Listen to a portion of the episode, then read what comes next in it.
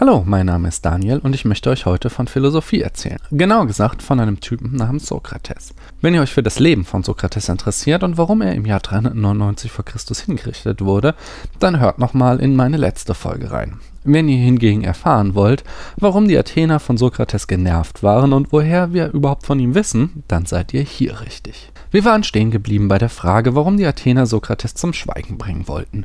Denn diese Frage führt uns erstmals tief in seine Philosophie. Die Antwort auf die Frage lässt sich wohl am besten verstehen, wenn wir die Anekdote betrachten, die Sokrates selbst zur Verteidigung vorgetragen hatte. Sokrates Freund Chairephon, der übrigens ein Demokrat war, soll das Orakel von Delphi gefragt haben, ob es einen weiseren Menschen als Sokrates gebe, und das Orakel habe geantwortet, dass es keinen weiseren gebe. In Delphi saß eine Frau, die man die Pythia nannte, über eine Erdspalte, aus der giftige Gase strömten, und die faselte so vollgetrönt vor sich hin. Die Griechen glaubten, dass diese bekiffte Tante prophetische Gaben hätte und verkünde, was der Gott Apollon ihr einflüstere. Jedenfalls war Sokrates verwirrt, dass er der weiseste Mensch auf der Welt sein sollte, denn seiner Meinung nach wusste er eigentlich nichts Besonderes.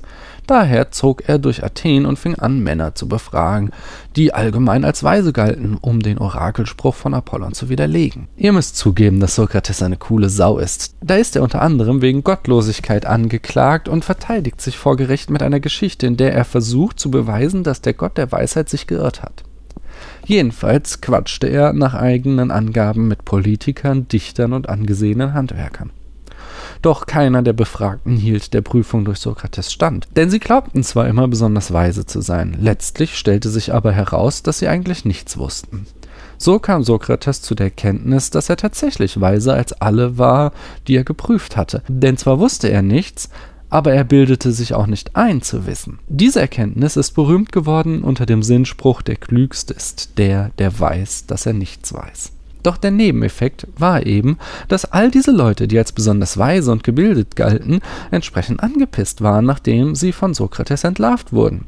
Denn die Untersuchungen von Sokrates fanden in aller Öffentlichkeit auf dem Marktplatz von Athen statt, und nach allem, was wir wissen, stand immer eine Gruppe von Sokrates-Schülern und Schaulustigen dabei, wenn Sokrates mal wieder einen wichtigen Mann entzauberte. Daher suchte das Athener Establishment nach einem Weg, ein für allemal Ruhe vor diesem Sokrates und seinen nervigen Fragen zu haben. Zu diesen öffentlichen Bloßstellungen kam noch ein weiterer Aspekt. Ein Hauptthema von Sokrates philosophischen Gesprächen war die Suche nach Gerechtigkeit. Dabei wies er konsequent auf Missstände in Athen hin, und es war für den Athener Staat einfacher, Sokrates durch Gift zum Schweigen zu bringen, als die Probleme zu beheben, die er kritisierte. Das also steckte hinter diesem berühmten Gerichtsverfahren vor 2400 Jahren. Zu klären bleibt als nächstes, ob Sokrates es denn wert war, dass wir uns heute noch an ihn erinnern, oder ob er wirklich bloß irgendeine Nervensäge war. Doch halt! Vorher gilt es noch zu klären, wie es uns heute überhaupt noch möglich ist, uns mit Sokrates zu beschäftigen. Das letzte Mal habe ich ja erzählt, dass Sokrates nie etwas aufgeschrieben hat und die Frage gestellt, wie wir denn dann heute noch von ihm etwas wissen können. Mit der Antwort auf diese Frage möchte ich fortfahren. Wir haben im Grunde vier Quellen für Sokrates und seine Lehren. Die älteste Quelle ist die Komödie Die Wolken, in der Sokrates als Sophist dargestellt wird und in der schon alle Vorwürfe auftauchen, die später beim Prozess von der Anklage wieder vorgebracht wurden. Inklusive des Vorwurfes, Sokrates habe gesagt, dass nicht Zeus für den Regen verantwortlich sei, sondern dass dieser aus den Wolken falle. Was für ein Blödsinn. Man sollte diesen Sokrates zum Schweigen bringen. Äh, achso, das hat man ja dann auch getan. Jedenfalls sind die Wolken als historische Quelle problematisch, weil ihr Autor Aristophanes eine ganz klare Agenda hat. Zunächst einmal wollte er seine Zuschauer zum Lachen bringen. Dann wollte er auch noch diesen neumodischen Kram, diese Wortverdreherei, die sich Philosophie nennt, kritisieren. Dabei legte er sicher nicht allzu viel Wert darauf, Sokrates korrekt darzustellen. Wenigstens berichten die anderen Quellen, dass Sokrates sich nie für Fragen der Naturphilosophie interessiert habe, sondern immer nur am Menschen interessiert war. Die zweite Quelle, die wir haben, ist der Sokrates-Schüler und Historiker Xenophon. Na, der müsste doch perfekt sein, oder? Ein Historiker. Von dem können wir doch eine zuverlässige Darstellung erwarten.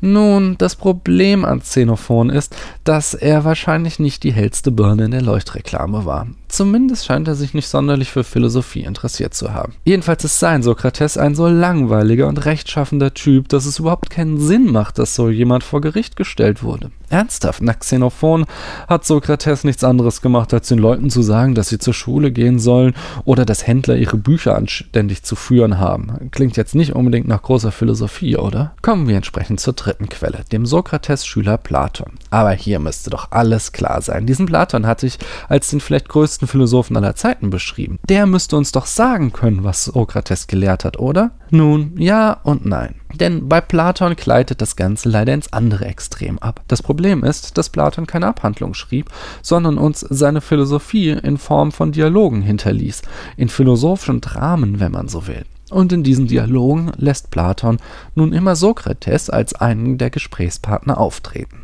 Das Problem ist jetzt zu entscheiden, wo die Lehren des Sokrates aufhören und wo jene von Platon anfangen. Immerhin hat uns die Platon-Forschung dafür einen guten Ansatz an die Hand gegeben. Denn im sich wandelnden Stil und den sich verändernden philosophischen Positionen Platons kann man sein Werk in drei Phasen unterteilen, den frühen, den mittleren und den späten Platon. Und die frühen Dialoge haben jetzt gewisse Eigenarten, die darauf hindeuten, dass sie noch ziemlich nah an der Lehre des Sokrates sein dürften. Dafür muss ich mal wieder ein wenig ausholen und euch die erste philosophische Grundlage verklickern.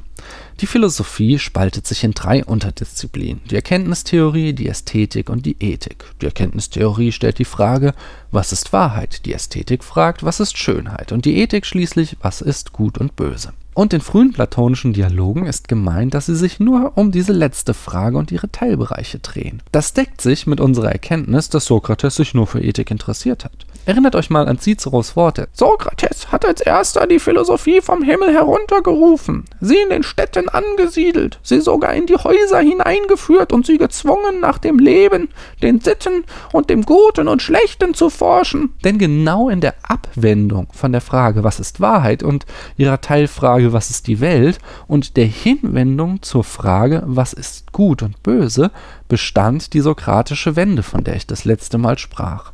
Es gibt noch ein gutes Indiz, dass die frühen platonischen Dialoge echte sokratische Dialoge sind. Ich hatte euch ja eben gerade erzählt, dass die wichtigste sokratische Erkenntnis war, ich weiß, dass ich nichts weiß. Und beim letzten Mal sagte ich, dass er den Dialog als das wichtigste philosophische Instrument ansah, in welchem er mittels Mäeutik, der Hebammenkunst, verborgenes Wissen bei seinen Gesprächspartnern ans Tageslicht fördert. Zu diesen Aspekten der sokratischen Philosophie passt nun, dass die frühen platonischen Dialoge meist mit einem offenen Ende abgebrochen werden. Irgendwann meint Sokrates immer, oh Mann, ist das schon spät, ich muss weg. Das passt ziemlich gut zu seiner skeptischen Sicht auf die Fähigkeit der Menschen, überhaupt Wissen erlangen zu können. So werden in diesen Dialogen immer wieder Thesen, zum Beispiel zur Frage, was ist Tapferkeit, aufgestellt, dann von Sokrates mittels geschickter Fragen geprüft und am Ende wieder verworfen. Im Dialog wird sich Erkenntnis so erarbeitet. Und zugleich wird immer im Blick behalten, dass man die Wahrheit niemals wird erreichen können, weswegen irgendwann abgebrochen wird. Schließlich haben wir noch Aristoteles als eine Quelle sokratischer Philosophie. Und natürlich ist auch der problematisch.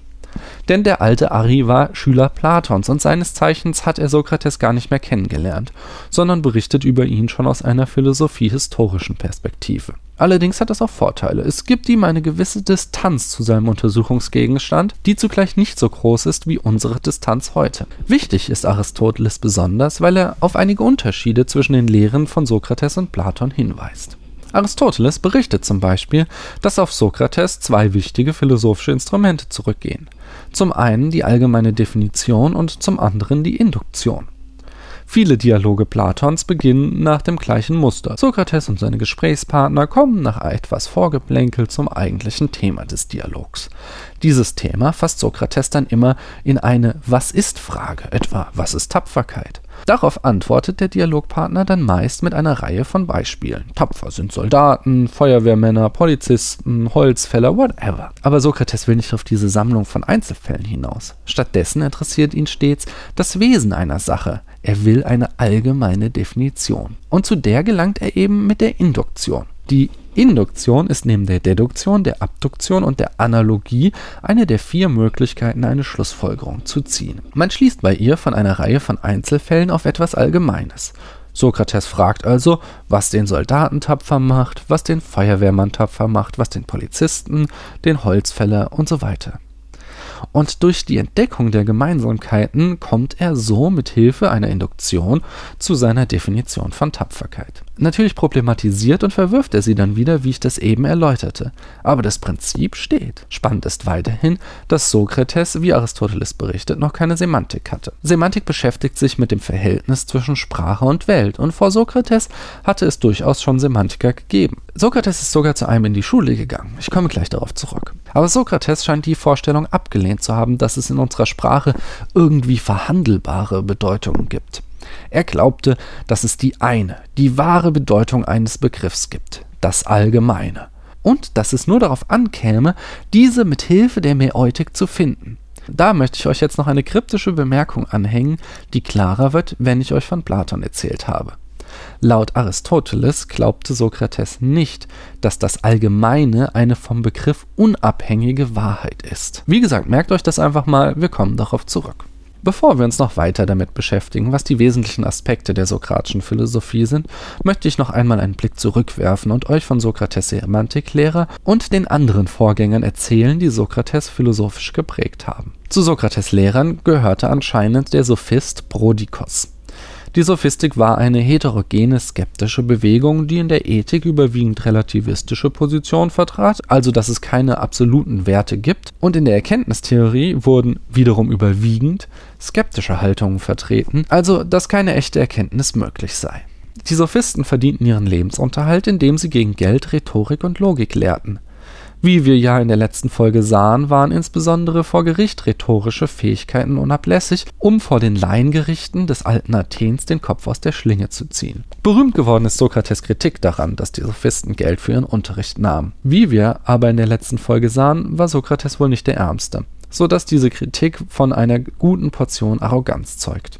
Brodikus nun wieder beschäftigte sich neben Rhetorik, also der Kunst des Argumentierens, wohl vor allem mit Semantik, also der Lehre von der Bedeutung der Wörter, und er war auf der Suche nach eindeutigen Bedeutungen. Ehrlich gesagt weiß ich nicht genau, worin der Unterschied zur Sokrates-Suche nach dem Allgemeinen steht. Denn diese Suche nach der eindeutigen Bedeutung ist meines Erachtens genau das, was mit der Was ist-Frage in den sokratisch-platonischen Traditionsstrang der Philosophie einging. Wie ich ja bereits sagte, lässt Platon in seinen Dialogen Sokrates immer auf die Suche nach der Antwort von dieser Was ist Frage gehen. Also was ist Schönheit, was ist Erkenntnis, was ist das Gute. Falls jemand von euch sich mit Prodikos Philosophie auskennt, dann wäre ich über mehr Details sehr froh. Philosophisch geprägt wurde Sokrates auch noch durch zwei andere philosophische Schulen. Den größten Einfluss dürfte auf ihn Anaxagoras gehabt haben, mit dessen Schüler Archelaos er einmal nach Samos reiste. Anaxagoras beschäftigte sich wie Thales mit der Suche nach dem Prinzip, das der Welt zugrunde liegt. Im Gegensatz zu Thales glaubte er aber nicht, dass es irgend so etwas Banales wie Wasser oder ein anderes einzelnes Element ist, das sich in der Welt zeigt. Stattdessen war er der Überzeugung, dass alle Dinge der Welt alle Elemente beinhalten, aber in verschiedenen Mischungen. Aber seine einflussreichste Lehre, die über Sokrates und Platon in den Mainstream der Philosophie eintreten sollte, war der Dualismus von Geist und Materie und dass der Geist die Materie beeinflusst. Das klingt alles unglaublich kryptisch. Daher will ich es kurz und weitgehend falsch noch einmal zusammenfassen. Ein Stück Holz beinhaltet nach Anaxagoras alle Elemente, aber zum Beispiel ist relativ viel Feuer, was die Griechen für ein Element hielten, in der Mischung, denn es kann brennen. Ein Stein enthält hingegen wenig Feuer in der Mischung. Was ist nun wiederum der Unterschied zwischen einem Stein und einer Pflanze? Letztere hat einen Geist, der sie dazu bringt zu wachsen. Ich weiß, das klingt ziemlich esoterisch, aber eigentlich steckt da immer noch die gleiche logisch-wissenschaftliche Begründung dahinter, die wir schon bei Thales ausmachten. Denn die Theorie basiert auf der Beobachtung, dass Pflanzen im Gegensatz zu Steinen wachsen. Und wenn ihr mal den Begriff Geist durch DNA tauscht, dann sind wir plötzlich bei einer modernen Theorie. Anyway, hier geht es nicht um Anaxagoras, sondern um Sokrates. Den zweiten großen Einfluss auf ihn hatte die Schule der Pythagoreer. Der pythagoreische Musiktheoretiker Damon gehörte zu Sokrates Lehrern. Pythagoras kennt ihr wieder aus der Schule. Er hat die moderne Mathematik erfunden, so sagt das zumindest Bertrand Russell. Außerdem hat er die Mathematik aber mit Mystizismus verbunden. Pythagoras glaubte, dass die Welt aus Zahlen besteht Aus irgendeinem Grund war er aber auch der Meinung, dass Bohnen teuflische Dinge sind und sie zu essen eine Sünde. Außerdem durften seine Schüler nichts aufheben, was auf dem Boden gefallen war, nicht auf Landstraßen gehen und er führte einen unerklärlichen Krieg gegen Schwalben. Allerdings glaubte Pythagoras auch an die unsterbliche Seele und dass der Mensch Philosophie und Wissenschaft betreiben solle, da das gut für seine Seele sei. Besonders hoch angesehen war bei den Pythagoreern, wie könnte es anders sein, die Auseinandersetzung mit Mathematik, da dies reines Denken sei. Es ist nicht bekannt, ob Sokrates Beef mit Bohnen oder Schwalben hatte, aber die Auseinandersetzung mit Logik, der unsterblichen Seele und der Philosophie als Lebensziel waren große Einflüsse auf ihn. Natürlich war es eine kritische Auseinandersetzung, sonst hätte er heute wohl kaum den Status, den wir ihm zuschreiben. Last not least sollen noch zwei Frauen unter Sokrates Lehrerinnen gewesen sein. Aspasia soll ihn in Rhetorik unterrichtet haben, außerdem betrieb sie so eine Art philosophischen Salon, in dem Sokrates wohl mit vielen Theorien in Kontakt kam. Und eine gewisse Diotima soll ihn über den Eros belehrt haben, if you know what I mean. Nein? Nein, ich spreche natürlich von dem, was später mal die platonische Liebe werden sollte. Aber das ist eine andere Geschichte und soll ein anderes Mal erzählt werden. Denn heute ist es schon spät und es ist Zeit, dass wir gehen. Ich, um zu sterben und ihr, um zu leben. Wer aber von uns beiden zu dem besseren Geschäfte hingehe, das ist allen verborgen, außer nur Gott. Ups, äh, Entschuldigung. Da wurde ich gerade mitgerissen von der Apologie der Verteidigungsrede Sokrates. Dennoch ist es an der Zeit, für heute einen Schlussstrich zu ziehen, bevor wir uns beim nächsten Mal noch einmal richtig in Sokrates Philosophie reinstürzen. Ich danke euch, dass ihr mir eure Zeit geschenkt habt.